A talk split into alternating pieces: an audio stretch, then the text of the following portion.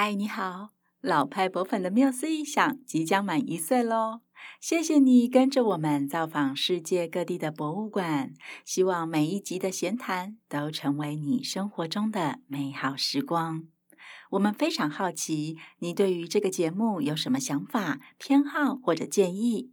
邀请你到节目资讯栏点击问卷连结，把你的收听感受告诉我们，让我们更认识你。期待接下来与你分享更好听的博物馆故事。嗨，各位听众，大家好，欢迎来到老派博粉的缪斯异想第二十一集，我是老派博粉嘉玲。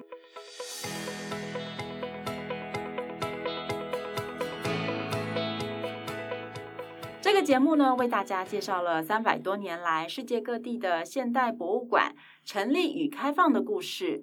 提到博物馆和世界脉动之间的紧密关系，以及有趣的博物馆故事，很谢谢大家对我们的支持，我们很希望能够听到你们的回馈，所以欢迎你，不管是刚加入的新朋友，或者是从节目开播以来就一直陪伴我们的博粉，都可以点选资讯栏的连接，帮我们填写问卷，告诉老派博粉你对于节目的真实想法哦。那在上一集啊，我们介绍了纽约大都会艺术博物馆的成立，还有开馆，也跟大家分享了大都会很厉害的馆藏，以及他们在公众服务，特别是 IG，还有提供给小朋友学习的网站 Mad Kids。那因为纽约大都会艺术博物馆不只是全世界最重要的博物馆之一，同时也是一个很著名的旅游景点嘛，是很多人到纽约旅行一定会去的地方。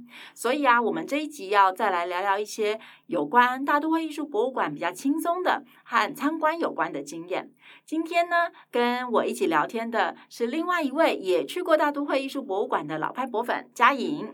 Hello，大家好，我是佳颖。呃，我记得佳颖去的时候，正好是疫情爆发之前，没错，超幸运，哈，超幸运。因为我姐以前在纽约念书，嗯，然后她就一直约我要去纽约逛逛，聊了很久，终于在二零一九年底，大概十一月底、十二月初的时候成行。然后那时候一回国没多久，疫情就爆发了。那嘉玲最近一次去大都会是什么时候呢？呃，我最近一次去是二零一七年的春天，那时候我是去参加 Museum Hack 的这个导览培训活动。Museum Hack 是一个创新的导览团队，然后他们最刚开始发迹的博物馆就是大都会艺术博物馆。呃，说到这个啊，就是我们公司会成立，其实也跟我那一趟的旅程。有一点点关系，这样子。嗯，这我知道。嘉玲之前有稍微跟我们分享过，而且还有提到啊，当时嘉玲带一起参加培训活动的其他成员，嗯，在中亚的展区参观。捧着胸部的女性陶俑，对，还设计了很活泼有趣的互动方式，让我印象蛮深刻的。哦，还是说我们可以延续这个主题，就先从嘉玲分享那段参观的旅程以及捧胸陶俑开始呢？好啊，好啊，蛮有意思的。嗯。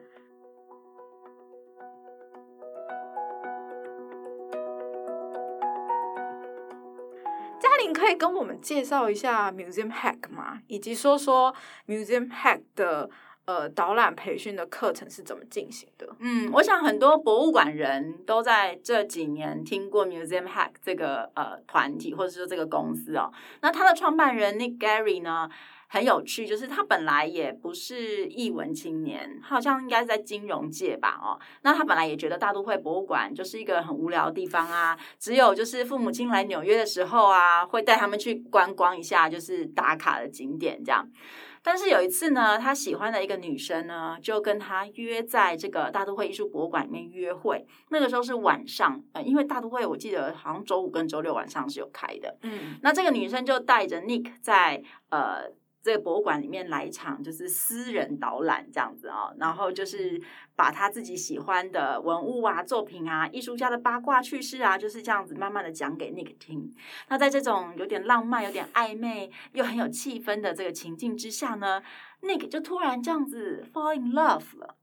嗯，跟这个女孩吗？更喜欢这个女孩。哎，其实他可能爱上博物馆多一点，因为他们两个后来好像没有真的走很久啦。Oh. 对，但是呢，他竟然后来就离开了原本的职场，然后创立了 Museum Hack 这家公司。这这这个转折非常戏剧性哎、欸，嗯、可是为什么呢？就是怎么突然就爱上博物馆了？他发现了什么吗？而且我我其实有点想象不到，就是光是爱上博物馆就有这么强烈的动机来成立 Museum Hack 这种这么特别的团队跟公司。对，我想他不是转眼之间突然发生的啦，他其实也好像有几年这样子的一个过程。那 Nick Gary 其实他在一个 TED 的演讲里面，就是 TED Talk 的演讲里面有跟大家分享到那一段经历，然后我自己也是因为看到了那段影片，才开始了解 Museum Hack 这个公司。他说呢，他就是因为那一次的经验，去爱上了博物馆的参观，然后而且博物馆也解锁了他对于历史还有艺术的好奇心，然后他就开始呢，每个礼拜都去大都会报道，去借语音导览啊，查资料啊，然后了解很多他在博物馆里面看到的文物是什么，背后是什么故事，然后他就开始带他的朋友进去博物馆，然后跟他的朋友讲他觉得有趣的故事，然后以及他也很享受，就是他在。博物馆里面跟朋友分享这么多，就是很酷的事情，这样子。然后，而且他们也在博物馆里面去玩游戏呀，然后呃，谈谈文物跟作品的八卦呀，就让大家好像颠覆了大家传统对于参观博物馆很无聊的这种。经验这样子，然后慢慢的，仿佛他就看到了一个商业模式的成型，跟一个商业机会的产生，那他就成立了 Museum Hack，然后有很多志同道合的人也加入这个团队，成为呃创造博物馆参观经验的导览人。哦，嗯，那在二零一七年的时候呢，我报名的是这个 Museum Hack 所举办的一个礼拜的博物馆专业导览培训课程。那他的参与者主要就来自美国各地的博物馆从业人员，然后还有一位是从欧洲来的，一位是从台湾来的家伙，就是我本人啦哈。那导览培训最后的任务呢，就是要在 Met 里面找到一件文物或者是一个作品，用有创意的方式跟大家介绍，还要发展出一个和文物互动的小活动，而且我们还有邀请就是博物馆的观众报名，就是陌生人报名参加，而且是付费哦，参加我们在那几天。发展出来的这个创新导览，所以嘉玲就找了那个捧胸陶俑来介绍嘛。对，因为那个时候我们就是去逛嘛，就大家就是在展厅里面逛，然后我就逛到那个中亚文明展区的时候啊，就发现呃呃，我们在学念考古学的时候会讲到那种考古的雕塑有叫做母题，就是 motif，好像对母题，就发现一个母题非常有吸引我。就是很多的呃陶俑很小，其实大概就是手掌那么高，或甚至更小。那女性，然后有胸部，而且他们的手都放在胸部底下，它的特征就是手捧着胸部。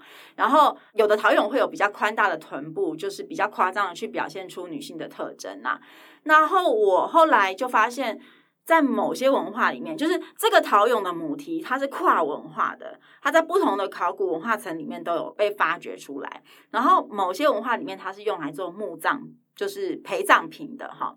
然后也可能就是说，因为它去彰显女性胸部嘛，那有可能就是说去呃，因为过去这个生殖力跟族群的永续是息息相关的哈，嗯嗯，所以他们可能会透过这样子的陪葬品去。保障他们的呃传宗接代可以一直永续下去。那那我当时就觉得这些陶俑的动作就是很很有意思嘛。然后以及就是我就联想到了台湾的葬仪习俗里面，其实也有陪葬品这件事情。那我就想要，我就把这两件事情串在一起，然后就选定了那件文物作为我导览的这个对象，这样子。嗯，那嘉玲当时设计的参观活动是什么啊？呃，这有点长。我刚刚不是有提到说，我把这个考古文化层这个陪葬品的这个概念，试图去串在我们台湾的葬仪习俗吗？那因为台湾当代的陪葬品都是很多纸扎物品嘛，然后去冰供什么的，对，房子啊，什么都可以纸扎，然后然后烧给这个往生的人在另一个世界使用啊。然后我的脑脑中里面就一直有浮现，就是。呃，应该是可能是我外公过世，或者是我爷爷过世，我有点忘记。但是就是我们就是烧了很多很精致的纸扎品这样子，那我就把这个文化习俗串联在一起，然后分享给大家听。那也介绍了，就是也跟这些外国人介绍说，哎，我们烧了哪些东西，就是冰室啊，然后还可以烧保镖之类的，哎，然后 iPhone 啊，然后眼镜啊，这些就是它事实上像 iPhone 好了，老人家在现实还活着的时候，可能根本已经不会用智慧型手机。但是我们就觉得他往生之后，他就会用了，这样，真的很有意思，这样。然后呃，我觉得就是很很酷啊，就是我们我们烧这些东西给往生者。那导览完这段故事之后呢，呃，但当然大家也都觉得很有趣。然后我就跟他们说啊，哈，就是呃，既然我在大都会发现了有这样子的陪葬品，那我当然不可能真的去偷一个去烧给我爷爷嘛。那不如我们就大家一起，就是拍一张捧胸照。然后就是拍一张大合照，然后每个人都是学那个捧胸的姿势，然后拍完之后我就可以洗出来烧给我爷爷分享，这就是我设计的小活动，酷啊！对，然后大家都玩的很嗨，这样子哈。那而且就是大家听完我的导览以及玩完这个小活动之后呢，不只是对于这些中亚地区的捧胸的陶偶有很深刻的印象，因为我们每个人都做那个动作，然后对于当代的这个纸扎陪葬品的文化也相当的好奇，这样。我觉得如果是我的话，一定也会。就印象深刻，嗯，而且我觉得，就是嘉玲一面在带这个活动的时候，还可以介绍台湾的习俗给其他参加这个活动的，因为他们都是外国人嘛，对，我们来说是外国人，嗯，就是异文化的人，我觉得这蛮好的，欸，就是会让我想到说，其实我们在带导览的时候，如果有机会把作品啊文物跟我们自己做一些连接，可以创造很多有趣的互动跟记忆，对对对。因为作品离我们很遥远嘛，其实大家更有兴趣的是我们彼此个人的经验跟故事，所以如果能够做一些这样串联的话，是蛮有意思的。对，那刚刚嘉玲有提到，就是说这个区域其实有很多陶俑，然后他们可能都是跨文明的，而且也不见得都是陪葬品。嘉玲可以稍微说明一下嘛？你可能有看到的或是知道的，呃。就是说，就是我我刚刚提到的，它其实跨了很多个不同的文明，然后年代上也有也也有跨了一些年代，就它并不是都同时在，比如说西元前呃。一万年的时候发生，并不是哈。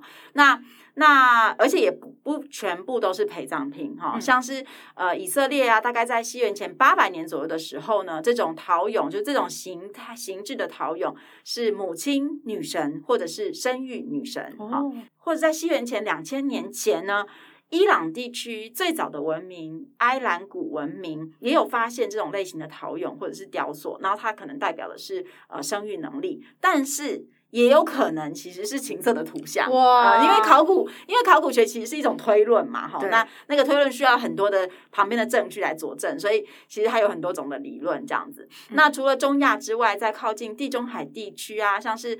一千四百多年前的塞浦路斯也有这种捧着胸部的陶瓮，然后也是当做呃陪葬品这样子。哎，我觉得这太有趣了，就是想不到在不同的时间点，然后不同的地方，嗯，然后会有这么类似的文化表现，嗯。有点想不到它背后的原因是什么，搞不好会是某种人类的共性吧？我觉得蛮神奇的。对对对，这真的很酷。然后这其实也是考古学家会很有兴趣的题目，对或者是人类学家会很有兴趣的题目，对，很有意思。那那一段在大都会博物馆参加 Museum Hack 的经历，就带给我很多的启发。就是说，透过很有趣的游戏啊，或者是八卦啊，去创造观众跟文物之间的互动，以及深刻多元的博物馆印象。那呃，这一些做法跟概念，就是佳音也很清楚嘛。就是我们呃后来创立公司之后，一开始努力实践的方向啊。然后，当然从一七年到现在，我们也已经四岁了。那这几年呢，老派博粉在实践的策略或者做法上面，也慢慢的走出就是自己的路。可是，就是为观众创造独到的博物馆参观经验，这个核心是没有改变的。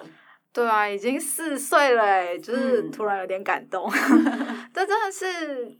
就是老派博粉跟大都会艺术博物馆之间很很深刻的缘分，真的真的。那希望未来我们有一天可以带博粉们一起去大都会艺术博物馆，毕竟那是我们的启发之地呢。有机会的，让我们一起期待吧。嗨，你身边有高中生亲友吗？老派博粉现正推出妙计思考高中生营队。一个为高中生精进思考力、故事力打造扎实学习历程的寒假活动，我和伙伴佳颖永晴、季宇还有慧芳会在五天的营队中，带领每一位学员掌握设计思考的步骤，透过哈佛大学 Artful Thinking 架构锻炼思考力，并制作以国立故宫博物院为主题的 Podcast 节目。营队跨领域的课程安排，将让每一位参与者深刻探索自我潜力，与文化艺术紧密连结，开拓更广阔的视野。想知道更多营队详情，欢迎你点击资讯栏的连接，或是到 Accupass 活动通输入“妙计思考高中生营队”，并且赶快将营队资讯分享给身边的高中生吧。那嘉颖呢？就是你才刚去过没多久，你在大都会艺术博物馆里面看到了什么，让你觉得印象特别深刻的吗？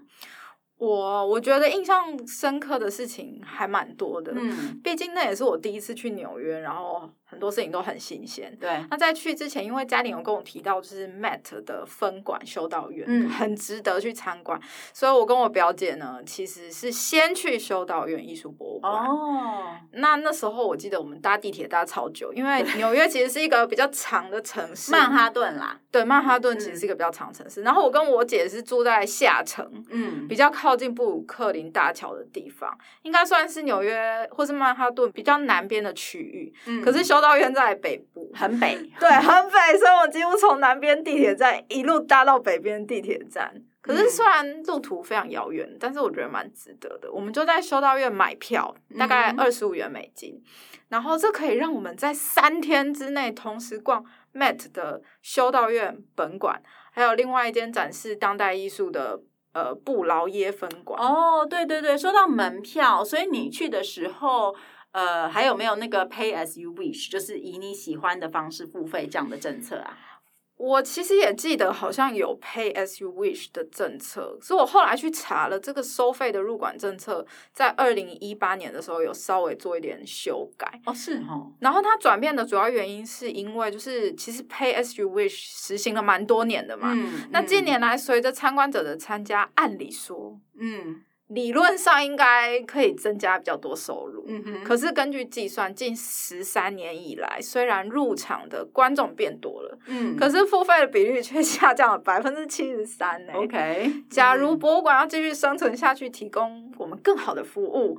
呃，就可能至少要提高门票的收入吧。对对对，那是很主要的收入来源。对，所以在一八年的时候，他就调整了入场的收费政策。如果你是住在纽约的居民，还有十二岁以下以及纽约周边几个区域的学生，嗯哼，那你还是可以 pay as you wish，或者是你也可以免费入场嘛。嗯，那外国的游客像我。或是不符合这些身份的人，嗯，就一定要买票入场。嗯，可是我觉得其实二十五元美金可以逛三天，算是蛮划得来的。对啊，所以我就在修道院待了半天。然后到 Met 本馆待了一天半，嗯，可是因为还有很多博物馆要去啦，所以第三天就没有继续逛 Met，而是去其他地方。嗯，原来就是有调整，而且真的就像你说的，我觉得二十五块美金逛三天，然后不限博物馆，就是它有三个馆舍嘛，都可以去逛，真的是蛮划算的方案。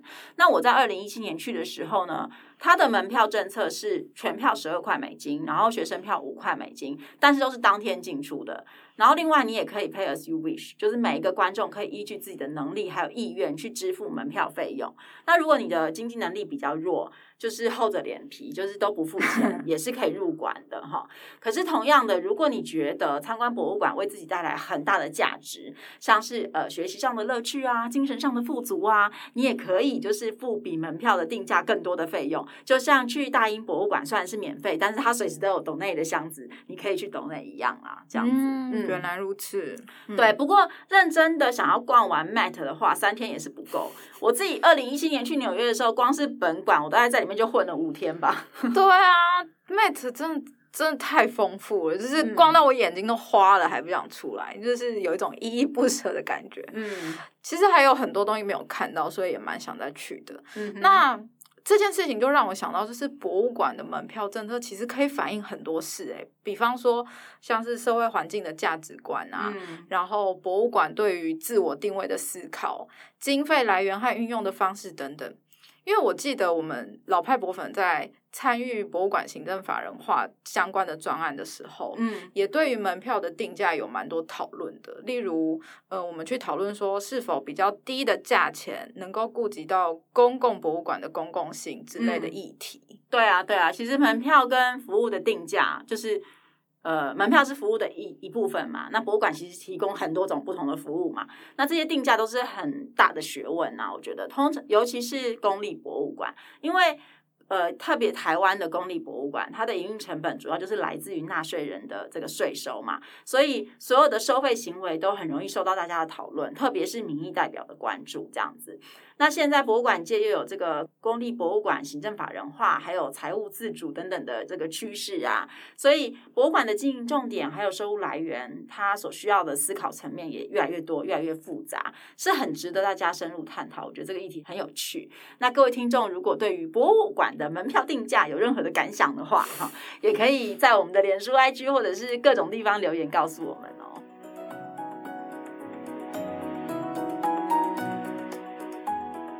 那在大都会的本馆有什么地方嘉颖是觉得印象很深刻的吗？其实印象深刻的地方，除了博物馆里面之外，就比方说啊，我去的时候十一月底。是快要感恩节的时候，嗯，超爆冷，冷到不行。然后博物馆门口的风很大，我就觉得超级冷，就是很一直发抖这样子。嗯、那还没有进博物馆参观之前，我跟我姐就觉得说，哎、欸，应该说我姐啦，嗯、我姐她就很喜欢吃餐车料理，嗯嗯、她就说我们一定要吃，嗯、所以那个博物馆前面就一排那个纽约餐车。应该算是墨西哥料理吧，uh huh. 就是有香料饭啊，uh huh. 然后可能有一些香菜，uh huh. 还有香料炒好的肉，这样我自己是觉得蛮好吃的。Uh. 然后吃饱之后就冲进去待到闭馆，就是推荐大家可以试试看那个餐车。嗯嗯嗯。那至于馆内，我觉得有点难选择。我记得我当时看到卡拉瓦乔还有戈雅的作品，就是真的本人，uh. 我就觉得哇，好感动哦。可是因为我姐特别跟我介绍，就是典藏在博物馆里面尺幅最大的壁画作品，uh. 我就觉得印象。蛮深刻，一方面是他介绍给我的哦。你是说那个中国的壁画《药师佛》吗？对对对，那那幅壁画就占了整间展厅的一面墙，哎，嗯、而且我记得那面墙其实非常的高，所以你从入口进去之后，你要先走一小段，往下走一小段楼梯，才能进到展间。嗯、然后走到壁画前面的时候，就要抬头，心里就会出现那种哇。那种赞叹的感觉，因为真的很大。对对对，那幅壁画是真的非常的大哈，就是它的高度大概有七米五，然后就基本上应该超过两层楼啦。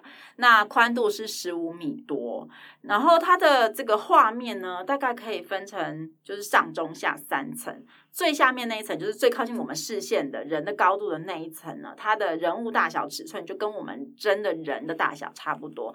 但是到了往上，比如说中层，它人物就会变大。就特别的大，那位在正中间的药师佛呢，是所有壁画人物尺寸里面最大的，而且在药师佛的旁边还有日月菩萨啊，以及其他的佛像，它都比正常人还要大。那佳颖，你记得你看到药师佛的时候，你心里的感觉是什么吗？我记得就是有一种哦，我好渺小的感觉，因为我也特别矮嘛，就至少跟美光比起来，比较娇小。对，然后药师佛他其实就坐在我，就是我站在正中间的时候，药师佛他就坐在。在我前面，他壁画里面有一个台座，就是他画了一个台座，而药师佛坐在那个台座上，所以我要抬头才能看到他，嗯、而且药师佛又特别特别大嘛，所以站在他面前就会有一种。不知不觉有种崇敬的感觉。嗯，对，就是其实这一幅壁画，它原本在寺庙的时候，也是希望带给僧人这样子的感受，这样就是崇拜、崇敬的感觉，也要提醒僧人，就是药师佛是一位帮助医治他人，还有防止灾难的佛祖，所以修行的僧人们应该要效法佛祖的行为和精神。那这幅壁画呢，它一开始是在中国山西省的广胜寺哦，这座寺庙在西元一四七年的时候就建造了，然后元朝的时候有重新的修建一次。那这幅壁画的创作时间呢？根据记录，应该是在元朝的时候。相传壁画的创作者是活跃在十四世纪的朱浩古，他的创作特色是人物的脸和形象都很就是健硕，然后空间的结构比较紧薄，它比较没有深度。那透过这种方式呢，来表现这个佛道的意象。所以算一算，这个壁画到今天也差不多七百年了。哇，嗯，原来是元朝的时候画的啊！想来，嗯、我猜啦，会不会就是跟元朝崇尚佛教也有关系？有可能啊。那你当时有听说这幅壁画是怎么样来到大都会艺术博物馆的吗？哎，我姐是有跟我说啊，她说好像是广胜寺为了要修建寺庙，可是他们没有钱，所以就把壁画卖了。嗯、哦，对，差不多是这样子，就是它整个广胜寺呢，分为上寺跟下寺，还有水寺等等，它有好几座寺庙。那大概是在一九二零年代，广胜寺为了要筹钱修建这些庙宇，他就把位在下寺的这四幅壁画卖给了古董商。那你猜猜看，卖了多少钱呢？四幅哎，而且都这么大，起码要上百万吧？嗯，你想太多了。哎，那个时候呢，这位中国的古董商只花了一千六百块 就买下了这四幅，然后他就转手卖给美国的一位亚洲艺术收藏家亚瑟萨克勒先生。好，然后最后这位萨克勒先生呢，是把药师佛捐赠给大都会艺术博物馆，然后其他三幅他就分别卖给。就是位在美国的其他博物馆了，这样子一千六百元感觉很少哎、欸，这应该是暴利吧？哎、欸，这种事情我们不不评论，不评论。对不起，没想到有这样的过程哎、欸，就不知道后来广胜寺会不会觉得很可惜？毕竟我自己觉得这幅壁画真的很精彩。嗯，这个就不知道了。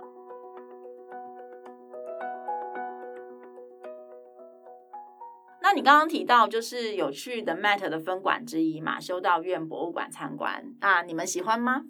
哎，对，我觉得我们应该都蛮喜欢，至少我蛮喜欢的。嗯，对。那我记得我出了地铁站之后要走一小段路，嗯、然后要爬一些小山坡才会到达修道院。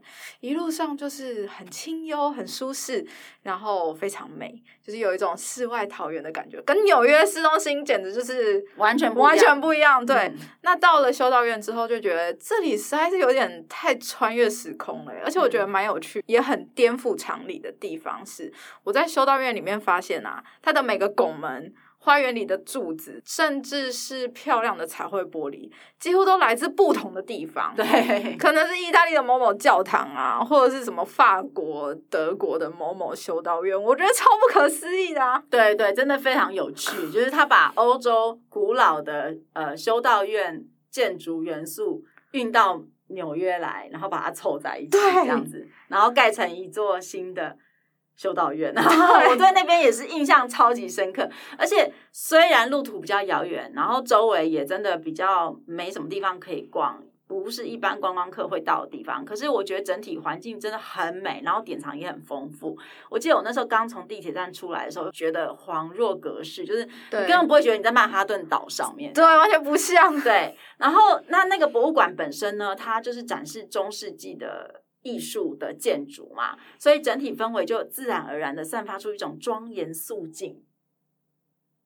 那这种这个结合环境塑造所创造的参观经验呢，就会让人产生很深刻的印象。这样子，那这些有关于就是大都会修道院艺术博物馆的特殊之处啊，其实也跟修道院最开始的成立和发展有点关系。天哪，我们现在正在地震，而且摇好久，对，还在摇。嗯，好。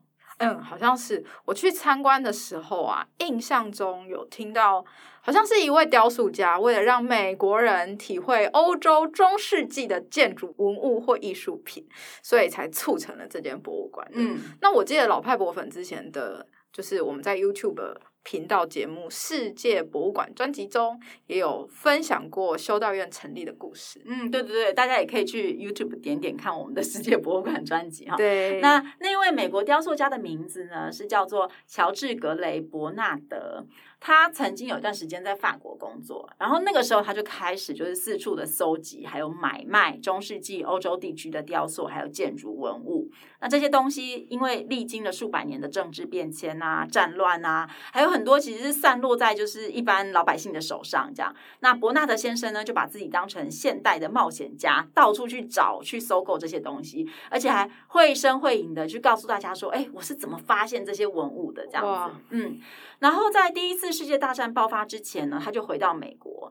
然后就在这个曼哈顿的北部，用自己的名字创建了博物馆，取名为乔治·格雷伯纳德的修道院，去展示他所收藏的中世纪文物。他很希望，就是这个他的博物馆可以让美国人也。能够领略到中世纪艺术的魅力，因为美国是没有的嘛，哈。那尤其是希望说，美国的年轻的雕塑家可以从这一些雕塑当中汲取灵感。不过那个时候的建筑呢，它虽然也是一个教堂的形象，却不完全契合中世纪的历史背景啦，哈。那后来这一间就是乔治·格雷伯纳德的修道院就挂牌出售了，然后美国很著名的慈善家就也是大富豪了哈，小约翰·戴维森·洛克菲勒呢就赞助大都会艺术博物馆买下这座博物馆以及里面所有的典藏品，然后也把周边的土地都买下来了，而且他还捐赠了他自己的中世纪收藏，像是现在的这个修道院的镇馆之宝那一幅独角兽挂毯。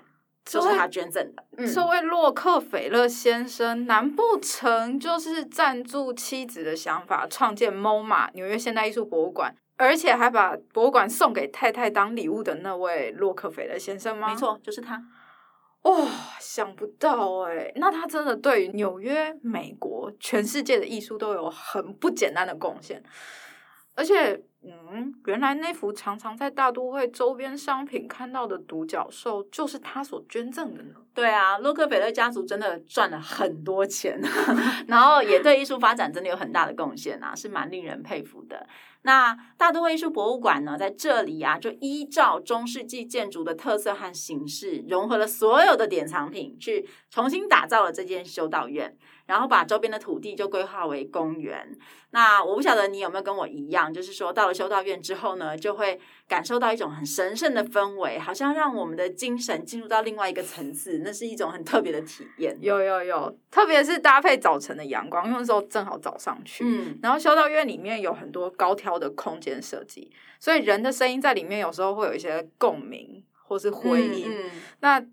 如果有播放那个圣乐的话，就真的会有一种早上要去做礼拜的感觉。嗯，对。但是除了这种神圣感，我还透过中世纪的雕塑发现很多乐趣。嗯，因为其实他们的人物表情动作都非常逗趣。我曾经看到一个就是应该是修饰打扮的人物，嗯、然后他就闭着眼睛，然后嘴巴很嘟，嗯、好像是要去闻那个手上的瓶子。那我觉得好生动哦，嗯、就是很颠覆我们以为中世纪的雕塑就是很呆板的印象。所以推荐大家，各位博粉，你一定要去参观，可以看到很多乐趣。真的 超推荐，超推荐。对。嗯、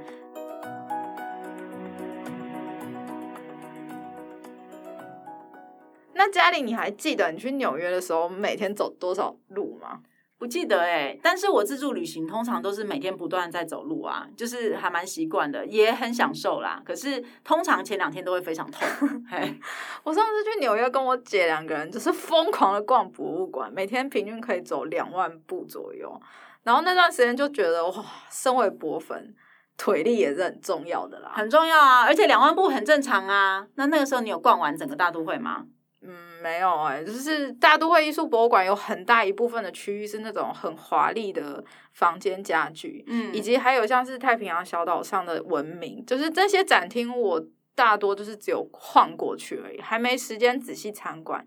那当代艺术的那个馆，我后来也没有时间去哦。当代艺术分馆我也没有去，就是看起来我们下一次去大都会都有很多东西可以参观，这样子。嗯嗯嗯，对，超级希望可以再去的啦。嗯，今天很高兴可以跟就是另外一个曾经到过大都会的老派博粉佳颖一起聊聊我们的参观经验啊。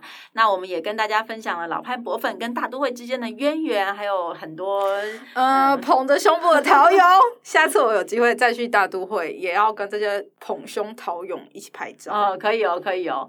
然后我们也分享了大都会艺术博物馆的分馆，就是修道院艺术博物馆成立的过程，还有它的参观体验。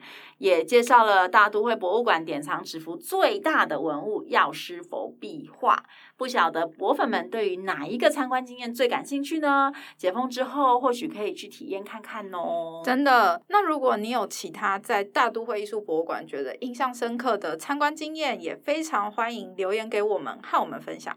如果你和亲朋好友有任何关于博物馆的问题，也可以告诉老派博粉，我们就会在每一次的节目中回复哦。也请到脸书或 IG。搜寻老派博粉的缪斯，想追踪我们或留言跟我们聊天。啊，对，还有还有，别忘了点资讯栏中的连接，帮我们填问卷。对对对，给我们一些回馈哈。那最后呢，就像 Museum Hack 的创办人 Nick Gary 所说的，一件伟大的艺术品可以通过时间进行交流。大都会艺术博物馆是一座拥有五千多年人类历史的百科全书博物馆。不管今天你到大都会博物馆参观十分钟、一小时、一天或者三天，我们都有机会跟一百岁、五百岁、一千岁、五千岁的人事物相遇对话。只要你愿意踏进博物馆，就有机会碰到超越时空的邂逅。那期待呢，我们都能够成为开心的博物馆粉丝，在博物馆里面获得各种精彩有趣的美好经验。我们下次聊喽，拜拜，拜拜。